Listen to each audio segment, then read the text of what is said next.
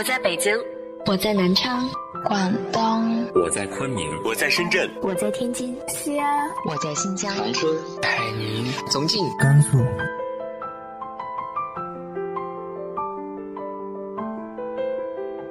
这里是 FM 幺八零八四，昨天的你的现在的未来，我是主播背着吉他的蝙蝠女侠。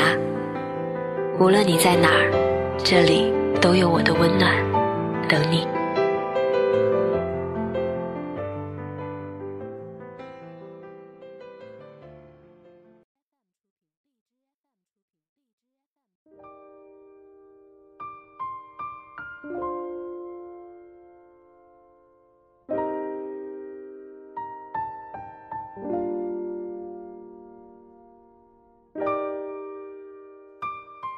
嗨，亲爱的你，晚上好。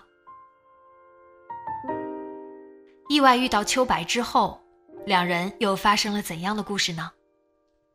今天继续为大家带来来自于秋荷的长篇小说《我们都一样孤独无依》。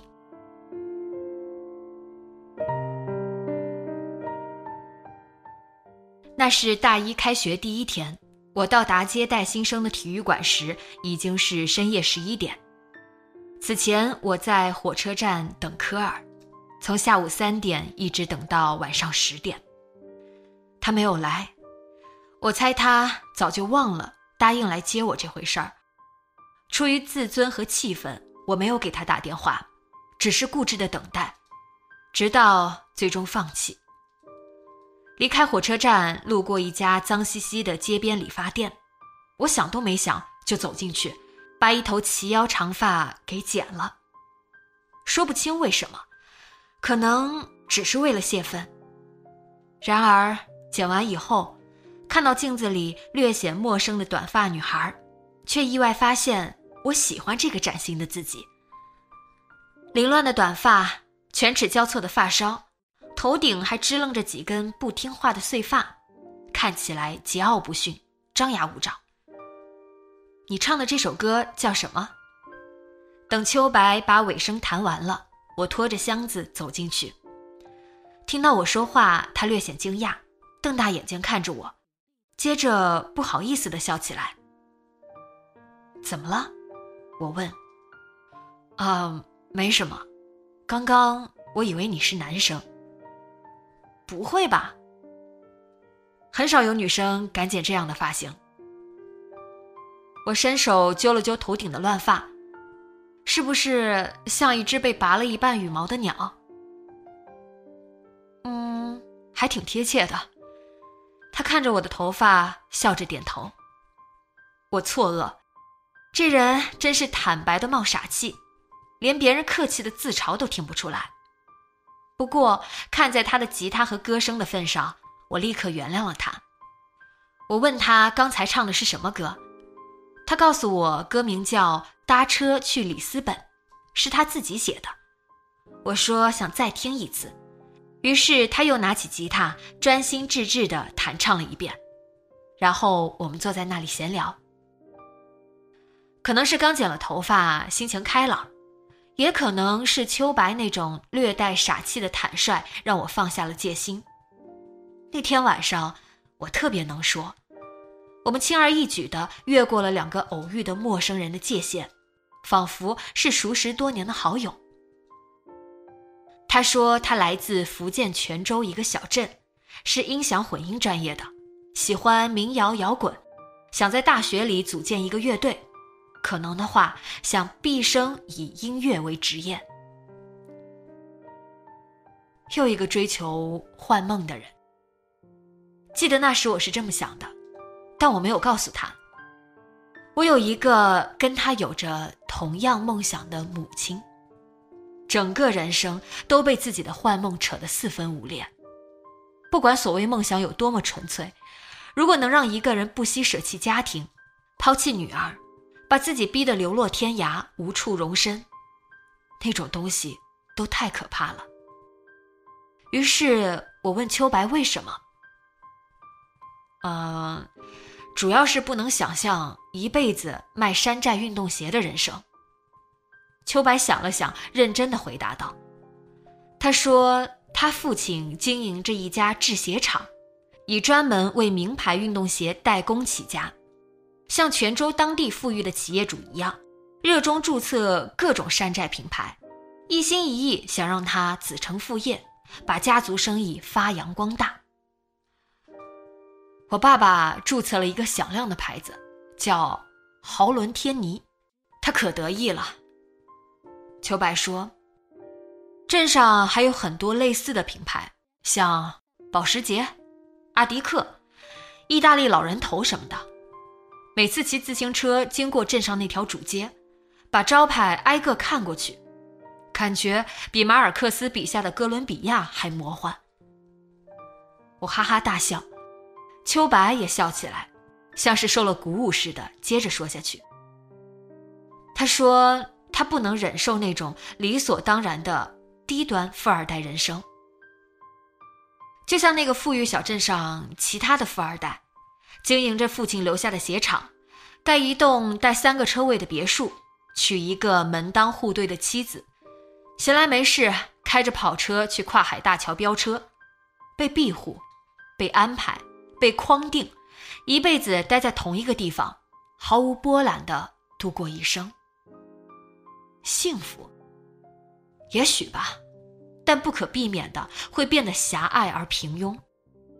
他不想要那样的人生，因为选大学专业和父亲闹翻了，约定从此以后不再花家里的钱，自力更生。那时我对此有些怀疑。觉得那只是生活在安逸富足家庭的孩子的青春期反叛。我不知道我母亲是不是也有着和他一样的想法，觉得一旦选择了音乐，就再也无法过普通人的生活了。但至少秋白有一种平静谦和的气质，令我欣赏，完全不同于我那个狂放不羁、自命不凡的母亲。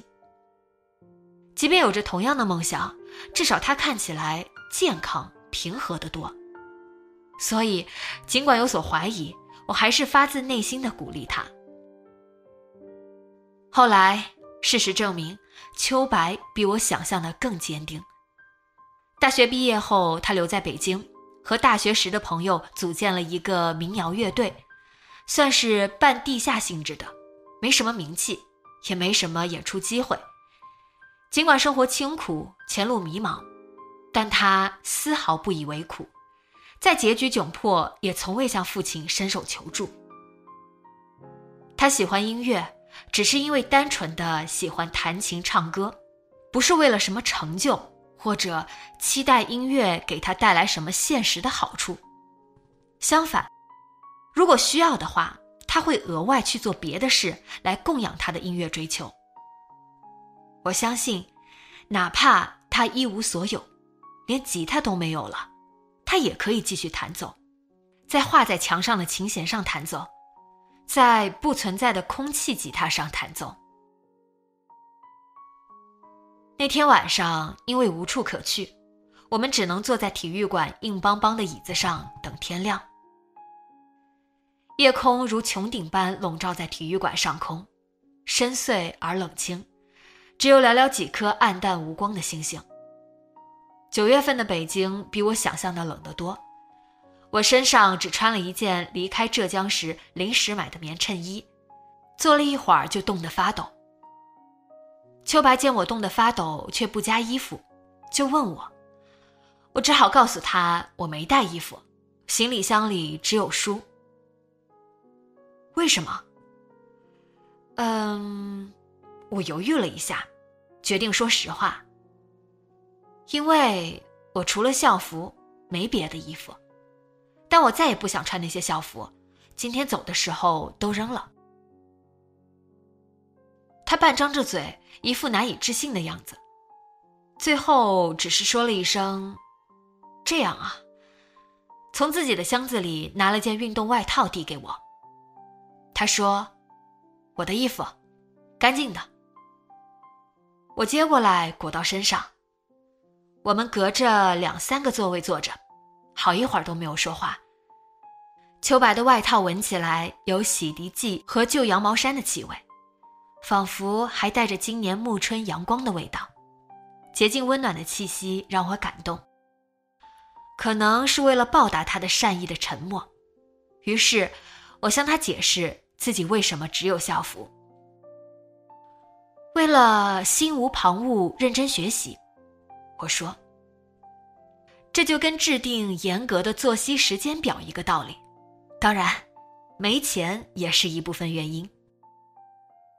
秋白看起来有些茫然，就像出家人不吃荤腥一样，外在的戒律可以让内心的决心更坚定。我解释道。秋白礼貌的点点头，依旧一脸费解的神情。只穿校服，够穿吗？他问：“哎呀，这才是关键。我很高兴他问的是这样实际琐碎的问题。只穿校服困难可不少呢。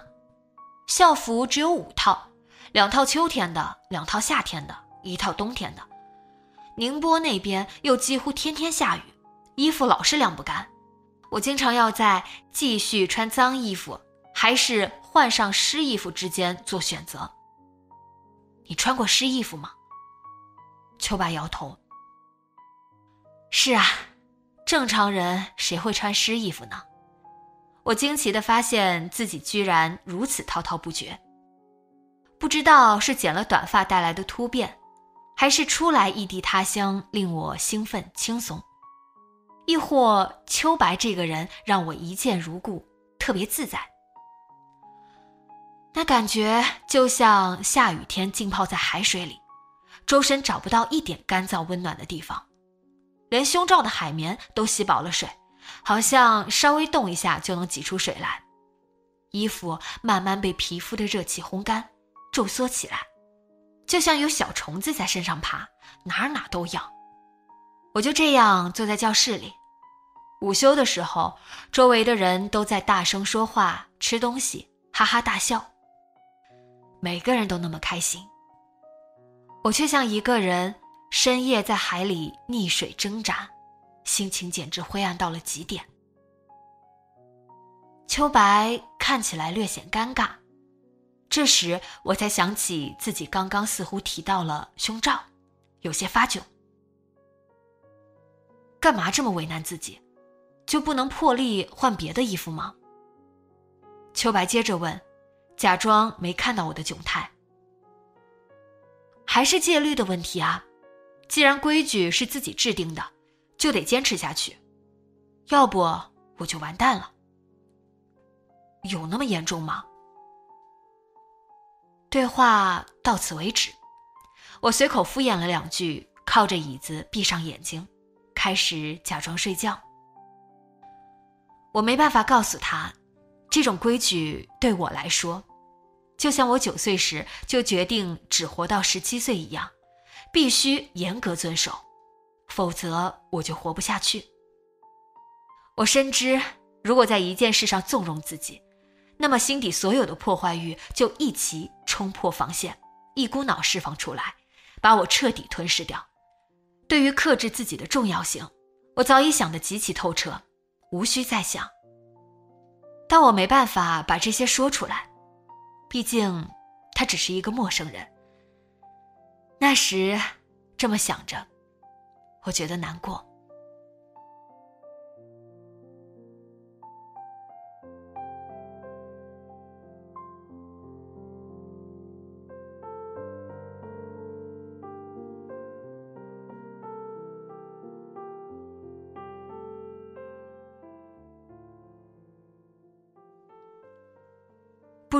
去看电影吧。秋白忽然说。我转过头，只见他正看着我，浓眉下的眼睛微微发亮。便利店里只剩下我们俩，连值夜班的店员都趴在柜台上睡着了。好啊，我说。想来总不能在便利店坐一晚上，那也太惨了。何况秋白还带着那么惹眼的行李。电影院不太远，离便利店就两站地，反正没什么事儿，于是我们走路过去。一路上两人都没怎么说话，各自低头走路，鞋底踩过积雪的嘎吱声，在寂静的街上听来清脆悦耳。雪下得很大，但因为气温降得快，雪花干燥轻盈，像羽毛一样轻飘飘的，拂过身上时没有留下一丝痕迹。这样慢慢走着走着，心情居然慢慢变好了。不管怎样，我还有像秋白这样可以一起默默走路的朋友。就算什么都不说，那些无法言说或者一言难尽的事，似乎也不知不觉在平静的沉默中得到理解。放映厅空荡荡的，只有最后三排有几对情侣。都无心看电影，亲昵的相互依偎着，窃窃私语，声音暧昧不清。我和秋白不约而同避开他们，坐在最前面那排。这是怀旧午夜场，三部电影连播，从午夜十二点一直播到凌晨六点。庆幸的是，播的都是美国公路电影，所有的场景都发生在白天，画面里尽是夏天的阳光。炎热的午后，空气干燥的旷野，没有尽头的公路，看的人暖洋洋的。至于情节、人物、逻辑之类的东西，对我来说完全无关紧要。要是在这个寒冷的夜晚，坐在空荡荡的电影院里，看着昏暗阴郁的文艺片，或者故事总是发生在夜晚的悬疑片，我宁可在雪地里四处乱走。不过座位毕竟太靠前了，仰着脖子看完一部电影就觉得脖子酸得厉害。本想换个座位，一转头，看见秋白已经靠着椅背睡着了。他歪着头搭在双膝间的吉他盒上，微微撅着嘴，长睫毛纹丝不动，在眼睛下面投下一片阴影，像个玩累的孩子那样睡得甜蜜深沉。恐怕连梦都没有做。我忽然放下心来。失恋这种事，他应该很快就能挺过去。他身上似乎有一种普通人没有的力量，就像一道厚厚的石棉隔音墙，或者什么刀枪不入的盔甲，把他和外面这个世界隔离开来。不管他遭遇什么事。那无形的墙壁或者盔甲，都会吸收一切，不让那些东西去烦扰他。而他，仿佛一直生活在另一个世界，一个比我们生活其中的世界更开阔、更宁静的世界。我想，那个世界叫音乐，就像大一那年冬天，他在云朵音乐节上演奏时，留给我的印象。那天音乐节的日程排得很紧，轮到秋白独唱时，已经将近深夜十点。演唱会到了尾声，乐队和观众已经有大半离场了，露天舞台下空荡荡的。此前他所在的乐队已经演唱过了，队友也都离开了。秋白开唱的时候，只剩下寥寥几个听众，没过多久也都走光了，只剩下我一个人。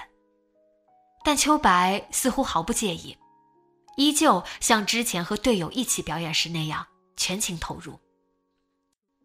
我在空荡荡的水泥地上席地而坐，心里居然有种窃喜，感觉就像在电影院或咖啡馆包场一样。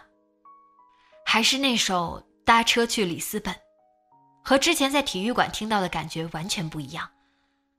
那天晚上。秋白的声音非常轻柔缓慢，清凉而又悲伤。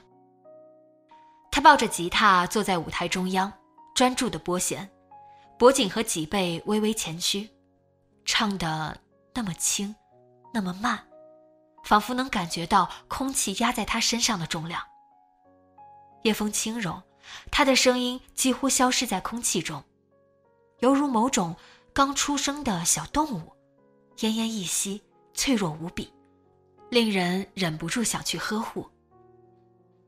他越唱越轻，当我以为就这样结束时，他的声音又忽然在副歌部分高扬起来，慷慨激越，宛如重生。快到尾声时，声音又变得虚无缥缈，脆弱中涌动着某种生生不息的力量。一个和弦之后戛然而止。唱完以后，他静静坐着，手指依旧停在琴弦上。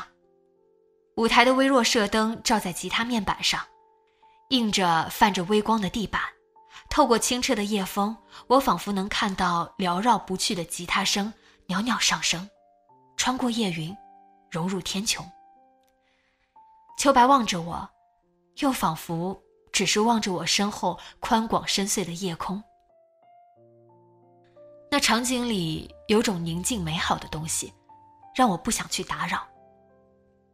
如果有人问我音乐是什么，我觉得那个场景就是音乐。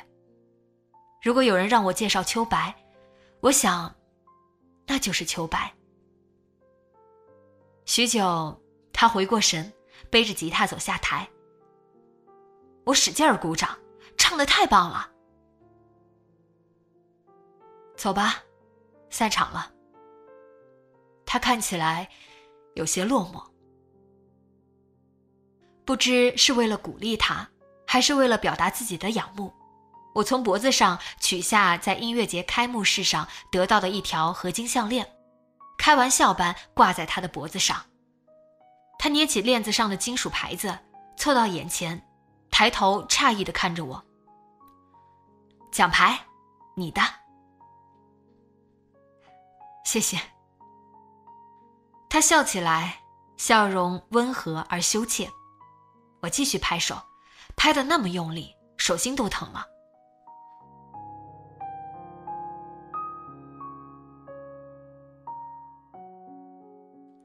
我睁开眼睛，发现自己刚刚睡着了，似乎做了一个很长很长的梦。残余的梦在脑海里慢慢融化，带来。淡淡的忧伤。我花了一点时间才想起自己在哪里。电影已经播完了，荧幕一片空白，在黑暗中微微反光。你醒了。秋白的声音贴着我的脸传来，我发现自己正靠着他的肩膀，慌忙坐起来，脖子歪得酸疼，似乎刚才一直这样靠着他的肩膀睡觉。几点了？我转了转脖子，问道。颇让我奇怪的是，秋白没有回答。影院里漆黑而寂静，只有角落的安全出口亮着微弱的荧光标志。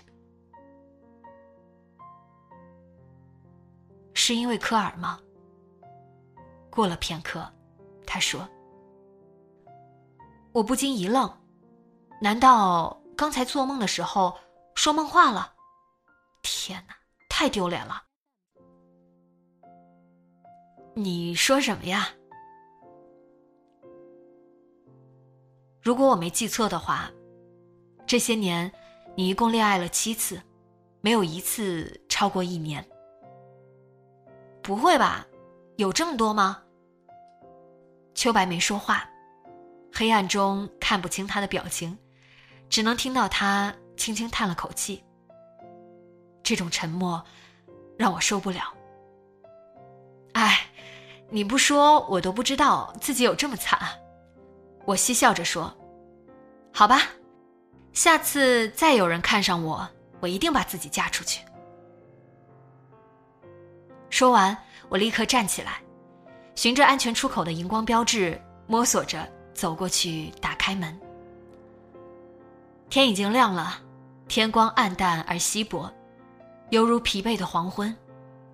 雪还在下着，已经小多了，雪花细的几乎看不见，悄无声息地落在电影院前面的人行道上。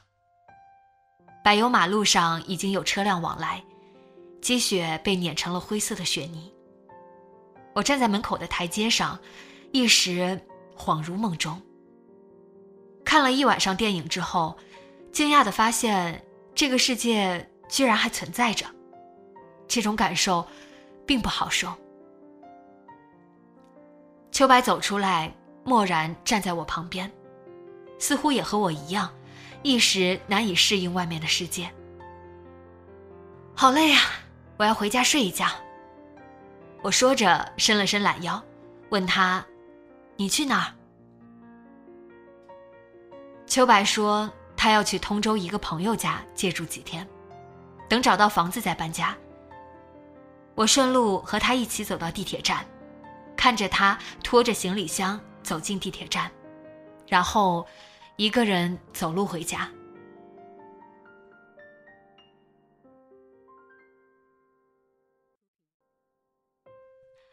合租的姑娘搬走后，房子一下变得空荡荡的。玄关鞋柜前杂乱堆在一起的高跟鞋没有了，洗脸池旁边的柜子空了一大半，冰箱更是空空如也。我就像一只刚刚住进新笼子的仓鼠，惊讶地发现自己的生活荒凉的难以忍受。傍晚一个人回家，用钥匙咔哒哒打开门。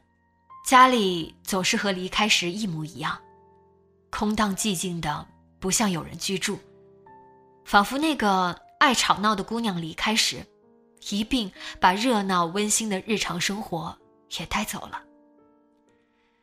不过我没过几天就习惯了，紧接着不可遏制的喜欢上一个人的生活。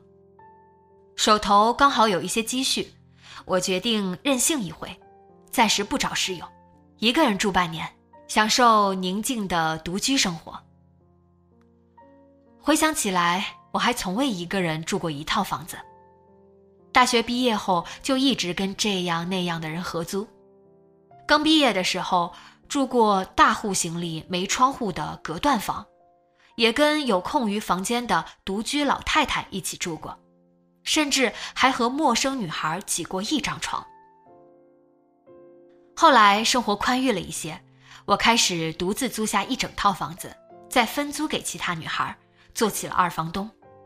这样做的好处显而易见，既没有了寄人篱下的感觉，又可以凭自己的喜好挑选室友。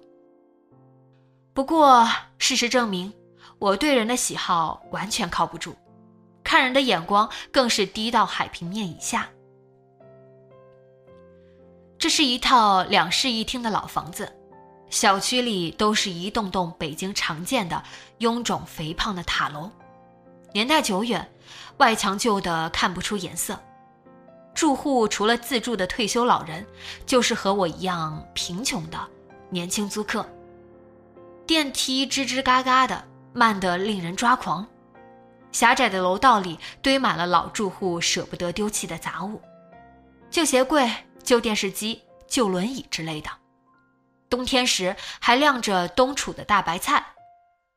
楼梯和楼道里常年飘忽着一种怪怪的气味，像旧羊毛衫的气味，又像老人身上才有的气味，一种让人觉得永远无法过上好日子的气味。最奇怪的是大门，门口有一堵墙，距离仅够朝外开的门勉强打开。每一次开门都必须把房门打开一百八十度，才能走进去。房门又刚好和邻居家成直角，出门的时候，如果邻居也刚好开门，两扇门就会抵在一起，谁也出不去。每当此时，我只能耐心地听邻居老太太抱怨当初设计这房子的人，难怪她埋怨。我猜那个设计师大概是心里受了伤。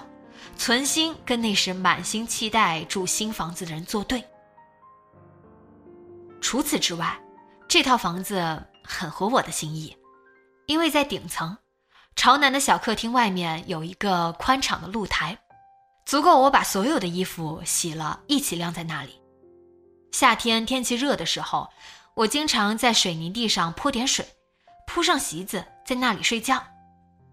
厨房和卫生间小而干净。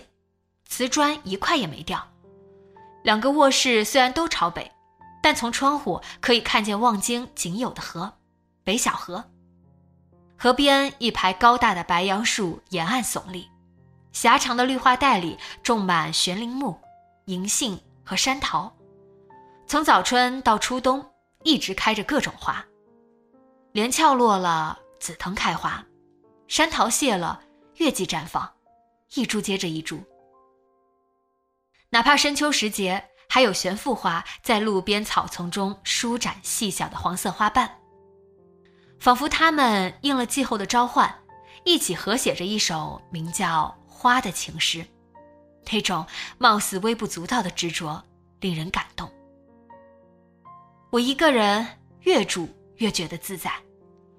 早上想睡到几点就睡到几点，晚上想几点睡就几点睡，不用担心被吵醒。洗澡想洗多久就洗多久，不用担心室友有意见。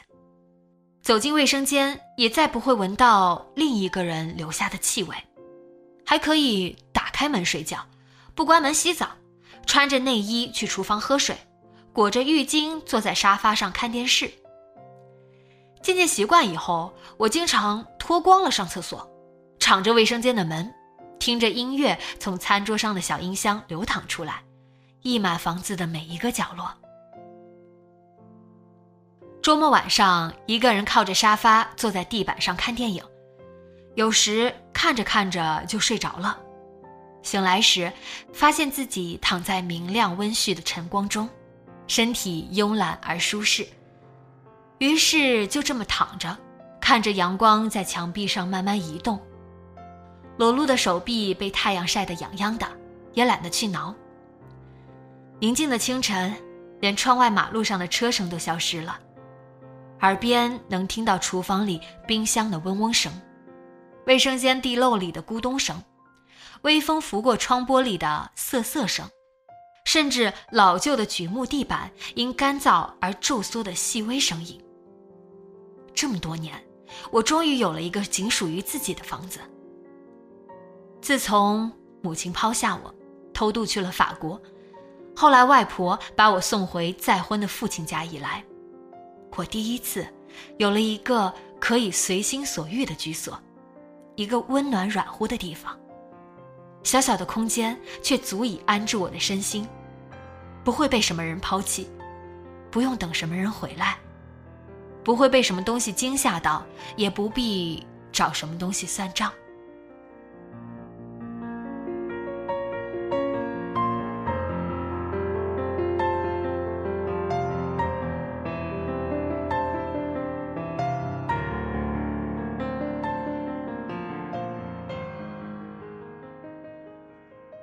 一个人的生活又能持续多久？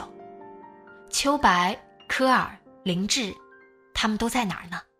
下周三继续说给你听。今天的节目就到这里，今晚做个好梦，晚安。